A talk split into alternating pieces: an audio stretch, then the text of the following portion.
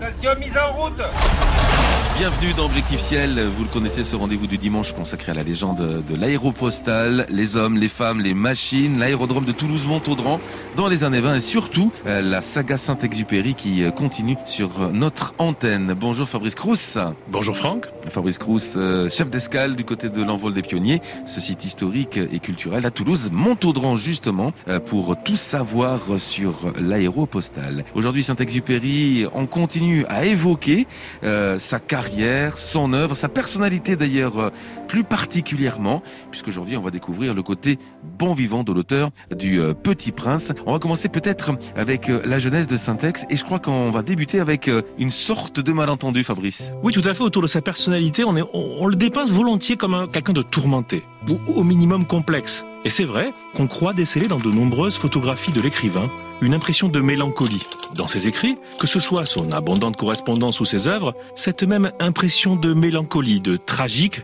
à certains moments de noirceur flotte de manière insistante. Et pourtant, si au cours de sa courte vie, Saint-Exupéry a connu à plusieurs reprises des moments difficiles, où il balançait entre une inquiétude diffuse et une forme de désespoir, tous ceux qui l'ont côtoyé dressent de lui un portrait intime différent. Saint-Exupéry a constamment fait preuve de bonne humeur, d'une énergie vitale débordante et d'une joie de vivre quasi enfantine qui ont enchanté ses amis. J'ai parlé des photographies qui montrent son côté sombre. Bah, sur beaucoup d'autres se détache au contraire son regard pétillant et son sourire malicieux. Pour le dire autrement, Syntex aimait s'amuser et faire la fête et il ne s'est pas privé de la faire. Comme on dit, la valeur n'attend pas le nombre des années. Il semble qu'il a été euh, très très jeune, bah, un joyeux compagnon. Oui, dans sa famille, avec son frère et ses trois sœurs, Antoine est déjà un peu le roi de la fête, à la manière des enfants bien sûr. Sa mère le surnomme d'ailleurs le roi soleil. Il invente en permanence des jeux nouveaux auxquels tous se soumettent de bonne grâce.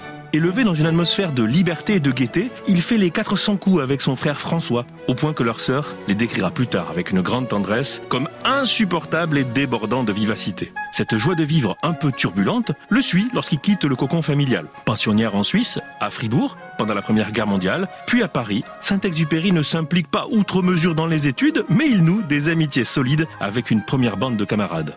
Il participe de bon cœur au chahut caractéristique des années de lycée, n'hésitant pas à se jeter dans d'épiques batailles de bombes à et semer le désordre dans la salle d'études.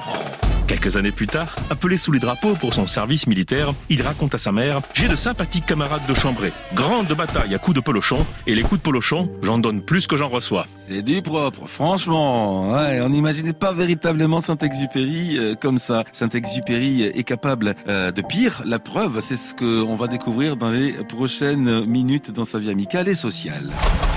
Objectif la suite avec un Saint-Exupéry bon vivant que l'on évoque ce matin sur France Bleu Occitanie avec vous euh, Fabrice Crous, un Saint-Exupéry qui aime s'amuser euh, dans sa vie amicale, dans sa vie sociale. Oui, et il montre un talent particulier pour certaines activités. On l'imagine, c'est d'abord un conteur inspiré et doté d'un sens de l'humour redoutable. Il lui faut pour cela être en confiance et surmonter sa timidité naturelle. Mais une fois lancé, il se livre à toutes sortes d'imitations et de pitreries qui font le bonheur de ses amis. Lorsqu'il raconte une histoire, Saint-Exupéry a le don de tenir son auditoire en haleine. Il faut dire que, en plus de son don de conteur, il a vraiment des choses à raconter. Et son répertoire d'expériences personnelles s'enrichit avec le temps. D'épisodes captivants vécus dans les sables du désert ou les étendues sud-américaines. À sa manière, Saint-Exupéry est aussi un peu chanteur, bien que ses talents dans ce domaine soient plus discutés. Pourtant, il est issu d'une lignée de musiciens, par sa famille maternelle, et il a appris le piano et le violon classique. Mais en matière de chansons, ses goûts le portent plutôt vers les vieilles chansons françaises et les chansons de marins. Et à l'occasion, il ne dédaigne pas d'entonner des airs grivois. Son ami l'écrivain Marcel Achard a raconté ce goût de Saint-Exupéry pour le chant. Quand je l'ai rencontré pour la première fois, je le considérais alors comme un charmant amuseur. Nous nous rencontrions assez souvent, tout de même, mais plutôt pour boire des coups et surtout pour chanter. Il adorait chanter. Il avait du reste une redoutable concurrente, en la personne de Louise de Villemora. Il faisait des duos. Pour lui, c'était un exutoire, sans doute. Sans doute. Là où Saint-Exupéry, en tout cas, fait l'unanimité, Fabrice, eh bien, c'est pour les tours de cartes. Franchement, qui aurait pu penser ça? Et c'est même d'ailleurs chez Saint-Ex une véritable manie. Eh ben oui, c'est-à-dire qu'on a affaire à un expert. Ah. Tous ses proches, à toutes les époques de sa vie, ont décrit la passion de Saint-Exupéry pour les tours de cartes. Il fait preuve en la matière d'une habileté diabolique et d'une maîtrise à toute épreuve. À la moindre occasion, se souvient de ses compagnons de la drôle de guerre, il se livrait à d'étonnantes opérations de manipulation de cartes, laissant immanquablement pantois et profondément troublés partenaires et spectateurs. Saint-Exupéry joue des mises en scène bien rodées, où il alterne le ton le plus grave et mystérieux avec les mines les plus cocasses pour envoûter le public. Cela marche si bien qu'un soir, un polytechnicien lui demande le plus sérieusement du monde s'il ne serait pas un peu mage. Et Saint-Exupéry, en guise de réponse, ne parvient pas à retenir un fou rire. Saint-Exupéry, le mage. En tout cas, Saint-Exupéry, le noctambule, c'était une réalité. Et c'est à découvrir dans les prochaines minutes ce matin sur France Bleu Occitanie. Restez avec nous. Objectif ciel, la suite avec Saint-Ex, le bon vivant. Ce matin, on découvre une personnalité qu'on ne soupçonnait pas vraiment chez euh, Saint-Exupéry. Un côté affable, plein d'humour, une personnalité très, très, très sociable et même euh, Fabrice Crous, noctambule. Et oui, mais il a des endroits que Saint-Exupéry apprécie tout particulièrement. Ce sont les bars et les cafés de toute nature qu'il fréquente assidûment. Dans ses années étudiantes déjà, il passe des après-midi entiers attablé avec sa bande à refaire le monde et à discuter de philosophie ou de poésie. Cette habitude ne le quittera jamais et avec l'âge, il fera de certaines adresses de Saint-Germain-des-Prés de véritables annexes où il travaille et rencontre la bohème littéraire. Saint-Exupéry est un authentique noctambule qui donne sa pleine mesure dans les années 30 quand il se réinstalle à Paris après la fin de l'aventure de l'aéropostale. À cette époque, il retrouve avec ses copains écrivains et journalistes une vie de fête qui l'amène souvent tard dans la nuit. Autour du poète Léon-Paul Fargue, plus âgé d'un quart de siècle, se presse une foule de talents jeunes et moins jeunes, parmi lesquels Joseph Kessel, Blaise Sandrard, Henri Janson et Saint-Exupéry. Rien que ça de l'hip au domago, de la coupole au flore et jusqu'au bœuf sur le toit ou quelques cabarets russes, les fêtards se croisent et se recroisent, s'entraînant dans des virées qui ne finissent qu'au petit matin. Mais à ce moment-là, Saint-Exupéry n'est plus pilote, on le précise, hein. mais c'est tout de même lui qui euh, conduit sa bande hein, dans les rues de Paris. Il est leader en fait. Oui, au volant de sa Bugatti, il emmène tout ce petit monde à tombeau ouvert dans les rues de la capitale. Et quand il le faut, il n'hésite pas à emprunter des voitures euh, d'un de ses amis pour aller plus loin. Comme euh, ce soir où il décide de se mettre en route à 6 heures du matin parce que Consuelo a envie, envie d'aller voir Honfleur. Alors, Léon Paul Fargue raconte avec gourmandise leur descente au musée au fromage d'Androuet, une des maisons de Paris qui le mettait le plus en verve. Et la complicité qui les liait. Saint-Exupéry avait une façon d'attaquer les questions et les fromentons qui convenait à mes méthodes. C'était direct, adroit, sous d'impalpables nappes de fantaisie et de négligence. Il était abondant, rieur et brusquement attentif, comme on l'est à ces moments où passe soudain, devant la façade de l'esprit, le côté d'une chose qui ne s'était jamais montrée. À cet ami, avec qui l'on pouvait parler de tout, Fargue rend un vibrant hommage. Il souriait comme pas un. Tout simplement parce qu'il était charmant et qu'il avait, au fond de son cœur princier, des joyaux pour tout le monde.